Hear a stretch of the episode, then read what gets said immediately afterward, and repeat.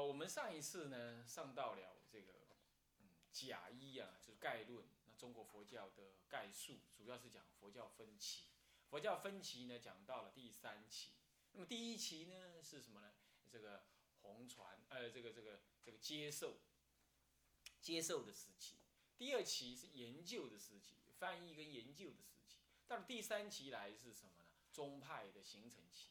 那么呢，这里头有些讲义呢，其实我并不按照讲义念啊，只是说简单的讲义也是提醒你那些重点而已啊。你看书的时候知道重点，这样而已。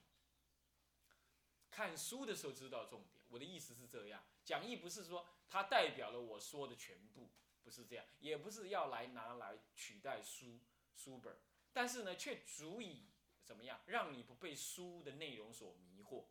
我想重点在这里。你听起来一定很觉得很奇怪，怎么不被书的内容所迷惑？因为有些作者他根本就是把资料挪一挪，集合在那里写，有他的意思，或者是没有他的意思，只是资料的意思都可能。但我们不管怎么说，我们不管怎么说，可能他没有讲到重点。那么呢，我们的讲义只是我们的讲解说重点，我在主要在以一个出家人立场把。佛教史的重点讲出来，那么你听了这些重点之后，你不是说你不用看书了，你还可以去看书，去把那些重点的基础资料呢，去把它理解一下。而这绝对不是这些资料是我讲当中没讲到的。然后倒过来说，资料之外，如果不经过讲的话，你看那些资料，你根本读不出所以然，因为那是世间人写的，乃至出家人写的都不一定管用，都不一定的。很确切的把那些重点给讲出来，让各位了解意思吗？所以讲解不能取代书，但是书也无法取代讲解，它是相辅相成。可是，在我们时间有限的情况底下，我可能只会导引你看书，重点在讲解。那乃至讲解的过程当中，有时候有那些讲纲，讲纲其实也是提纲挈领，把那些讲的重点呢标示出来，甚至有时候只是在。只是标一个标题而已，那么那内容都必须你透过听闻去理解的，啊，我想这样子才有意义，啊，要我去重编佛教史，我可以这么做，但是我必须打算什么事都不要做了，好像我不应该做这个事，对不对？那就要要找一个人来替我做这个事，我不如去找现前的一些资料，我来综合出我可以讲的，告诉你这重点。这样，但这些重点也绝对不是那些写佛教史的人他自己知道的。你说怎么会这样？那佛教史他们写，他们怎么是不知道重点？有两个原因。第一，我们有时候只看到事实，我们转述事实，但是听闻那个转述事实人，他会知道事实背后的意思。但是新闻记者他并不知道事件背后的意思。新闻记者只是转述事实而已，对吧？是不是这样？所以不能够说转述的人一定知道事实背后的精神，不能这么讲。这第一，第二，好吧，就算他转述的人也多少也展现了他知道他所转述的内容的意涵，然而他只知道他的那一边，对吧？我们今天以一个研究者来讲，我们看了很多人的转述，而且我们是一个道人，我们有我们的角度，而且我们看了这个历史学家、那个历史著作、这个历史的。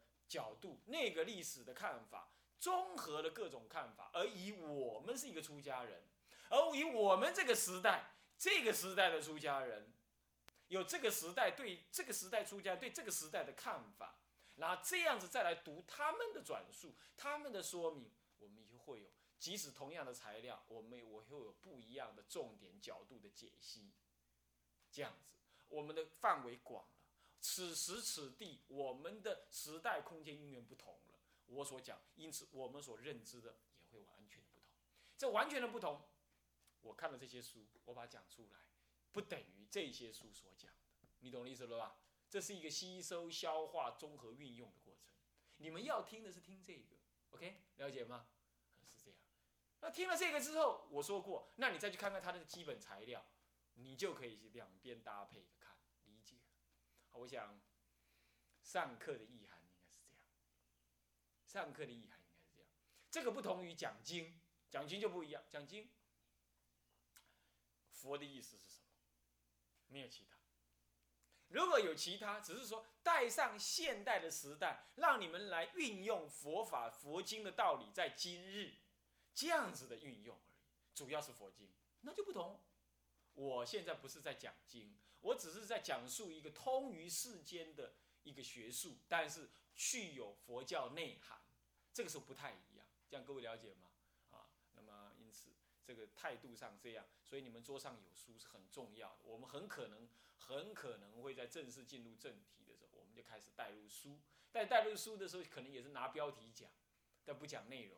而更有意思的是，讲了半天那个标题底下的内容，竟然不是那本书的内容，那就更有意思了。何以故？因为我可能在讲这部书，用这部书的标题，但是讲的是我综合看的很多的书的内容，这样了解吗？那这个时候你再来看这一部书的内容的时候，基本上有一个导引，这样而已。OK，啊，好，那么现在呢，我们提到了上一次呢，上一次提到了这个唐朝时，呃，不是所谓的第三宗派成立期呢，时间我说过了，刚好在两个灭法之间，也就是北周武帝灭佛到唐末的什么呢？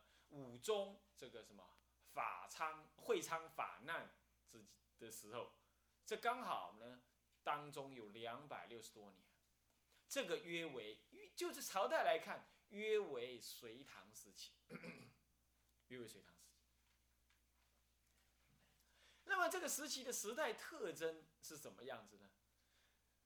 嗯，你要知道，从一个毁佛到另外一个毁佛之间，佛法竟然是从兴到衰。哎，奇怪了，毁佛怎么会有兴？毁佛之后会衰？这个好像很合理，但毁佛之后怎么会兴？为什么两个毁佛之间会是造成一个兴盛的时期？前一个毁佛为什么会造成兴盛？后一个毁佛为什么会造成一个衰败？这个在上一次的上课当中我也跟大家提了，这里头就是那个时代的特征。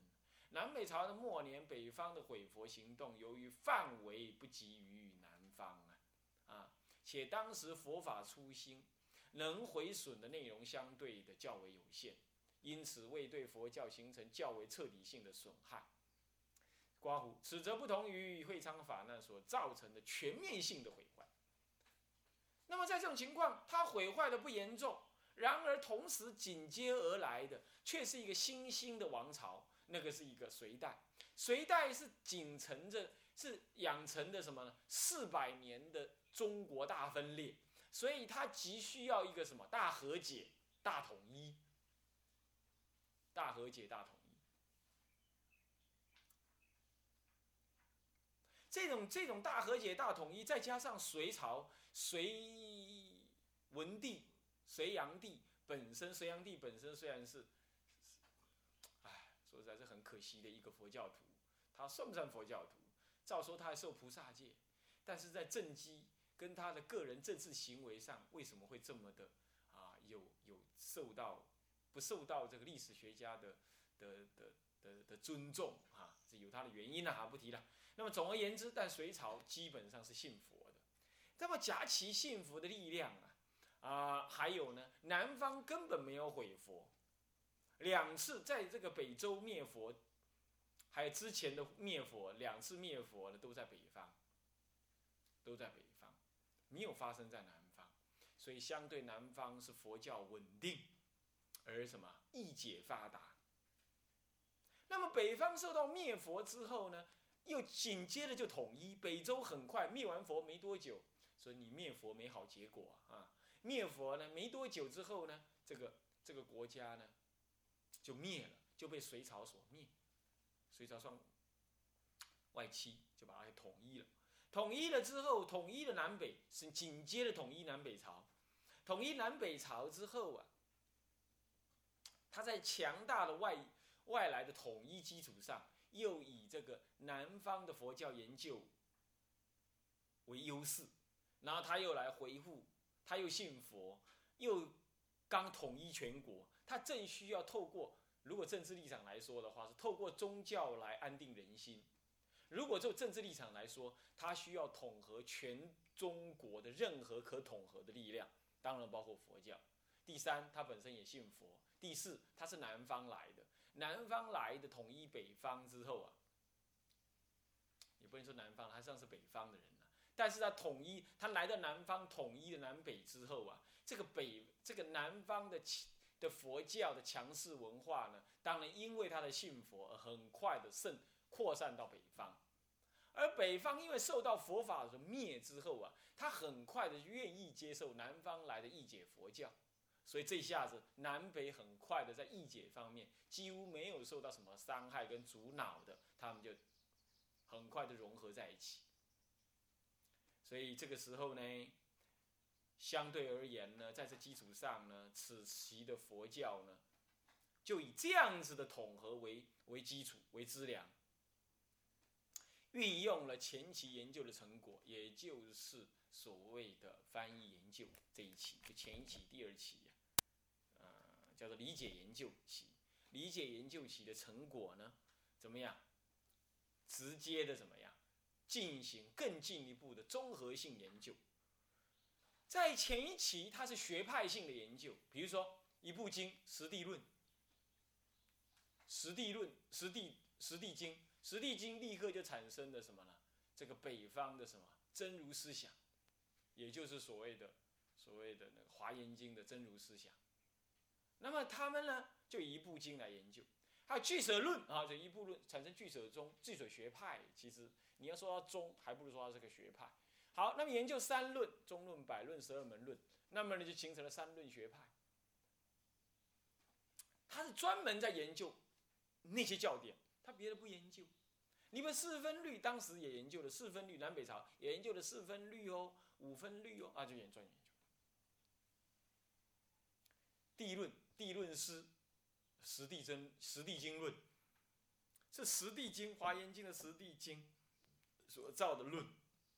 那么再再研究这部论，所以地论师，他专研究这个。注意哦，他是对于佛教里头的一个经典。一个经典，或者一部书里头所代表的一个，或者几部书所代表统一的一个思想去做深入的研究。注意，这个不同于整体研究哦，不一样哦。懂我意思吗？懂我意思吗？比如，比如说我专研究这个《法华经》，那我就专门研究《法华经》，那顶多我叫做《法华经》法华学派而已。可是呢？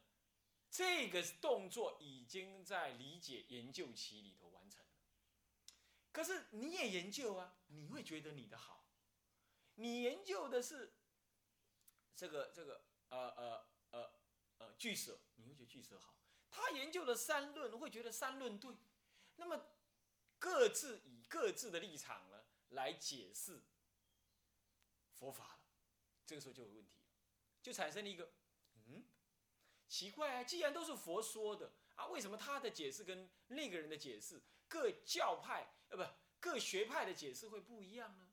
因此，到了这一期来的时候，就诱发了一个很强烈的一个内在的思考，那就是到底各各学派之间有没有共同点？为什么会斗争呢？为什么会各学派之间的想法会这么不同呢？所以逼使他们更进一步的做综合性的研究。所以更进一步的以综合性研究还有实践为方法，它就不在于安置于这个安安安止于这个专宗的研究，他开始要总摄传来的一切佛教，佛到底什么意思？所以叛教思想出现，是在这个什么？是在研究期的后段，这是第二期的后段，所以应该再补充那个第二期这个。注明一下，学这个学派化，学派化这个所谓几三呢？这第九几三那里啊，前前一期里头的几物三内容，内容里头的几三学派化当中呢，应该还有一个可能，还有一个学派化的后期，在学派化的后期呢，已经开始出现了综合研判的判教思想，已经出现。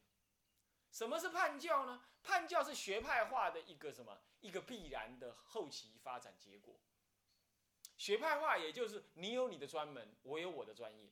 然而你的专业不是物理，我的专业也不是化学，两个风马牛不相干的关系，不是这个跨科技整合研究，有点这个意思。为什么你的专业是是三论，我的专业是巨舍，他的专业是地论？那奇怪啦，这几个专业理论上说都是佛说的，为什么彼此之间看法不一样？就造成了他们有了一种，到底佛陀真正最真正说的是什么？不然怎么会有这些不一样呢？有这些不一样，到底代表了什么意思？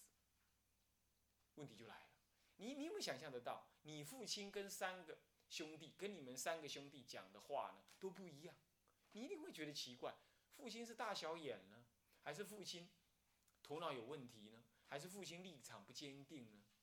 对不对？对凡夫来讲，你可以怀疑你的父亲是这样，但是对于佛，你不应该这样怀疑，是吧？佛一定有秘密，不然佛怎么会讲出一个明显看起来好像有点不一样的那些教理呢？都是佛说啊，所以会逼着他们要把这些看起来有不不一样的呢，把它综合起来做研究。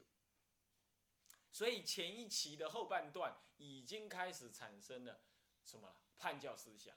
到这一期呢，更进一步的以综合性的研究及实践为方法了，开启了佛教中国本土化理解的序幕。这指的是什么意思啊？就指的说，把叛教思想发挥，叛教就综合性研究，这种叛教思想的研究呢，更进一步的怎么样去去研究它，然后呢也去实践它，不但研究而且去实践。这个时候。会开启中国本土化的理解，为什么？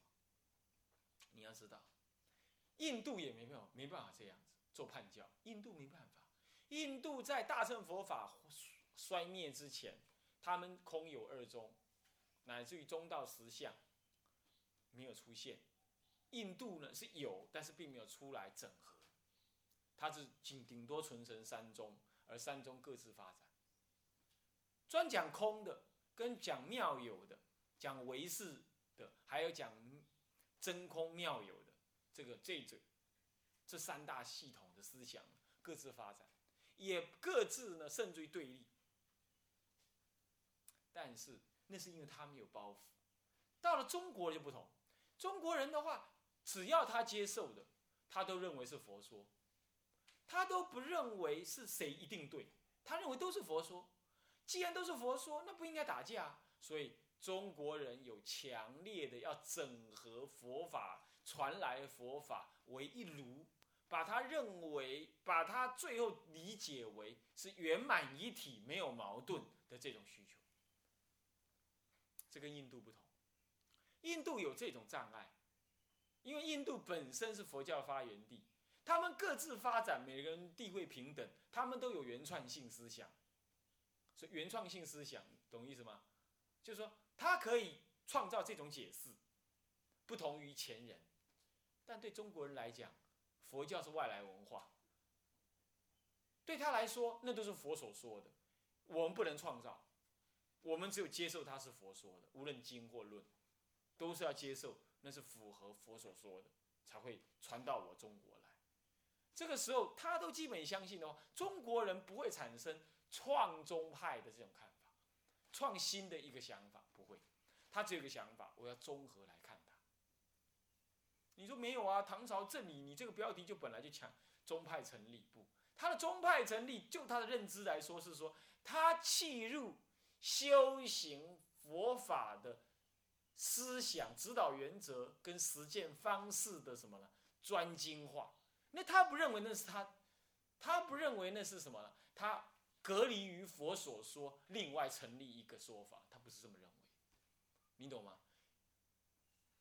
因此，中国人他会在这里做整合，所以这里头呢，进一步的综合性的研究跟实践，所以就产生了什么呢？像天台就第一个了，他就判设了一切传来中国，当时传来中国的一切佛法呢，把它合在时间上合为八十，方法上，方法上什么呢？分为什么啊？不是八十，五十。方法上合为什么呢？呃，分为什么呢？分为这个，嗯，这个四仪化仪四教。内容上呢，内容深浅上，把它认定为什么呢？区隔为化法四教。他认为佛陀摄化众生的用心有五个阶段，叫做五十。五十不是佛陀说法的阶段，是佛陀说法用心的发展阶段发展。那叫做阿呃华严时、阿含时、方等时、波若时、法华时，是他度化众生的用心阶段，分这五个时时期，度化众生。那么呢，他度化众生的办法呢，他把它分成这个这个顿渐秘密不定，分成四个方法，叫做化仪式教。他把度化众生教理、佛法教理的深浅呢，分成藏通别圆四种，这样就统摄了所有当时之前所传来一切佛法的思想，都把统摄进去。而且更妙的是，今天我们来看天台教法，我们后来发现，他所统摄到今天竟然还还管用，还没有超出他的范围之外。这表示他的综合性研究呢，可以说。彻底的彰显了佛陀的教义，这就是一个中国本土化理解的一个序幕，掀开来了。这事实上是在隋朝开始，但是当然它是连结的了，是在南北朝末年就已经开始。那么这个为什么叫中国本土化的呢？并不是说中国人再去创造新的佛学，不是这个意思，是因为只有中国人能够做这种把佛陀统。所说的教法统摄在一炉当中，让它都是佛所说的一乘佛法，而不互相对立。这是中国人特有的特质。有人说这是中国人呐，一切讲圆融，不是这个意思，是中国人不不得不，而且也必然会这样。为什么？我刚刚已经说了，因为对中国人来讲，这一切的佛法都是佛所说的。先传进来或后传进来，只要是合乎三法印的，都是佛所说的。至于说法有不同，那一定有背后的理由，所以他一定会做综合性的理解，而这种理解是在印度没有的，所以那叫做中国本土化理解。这样听得懂吗？这不意味着中国创造一个新的佛教，不是这样。不过当然，你可能会怀疑。那这样会不会把中国的思想挂入了佛教的思想当中去，使得佛教思想受到了污染？有没有可能？你还是用三法印去检测，或者一时相印去检测，不是三法印就是一时相印去检测它。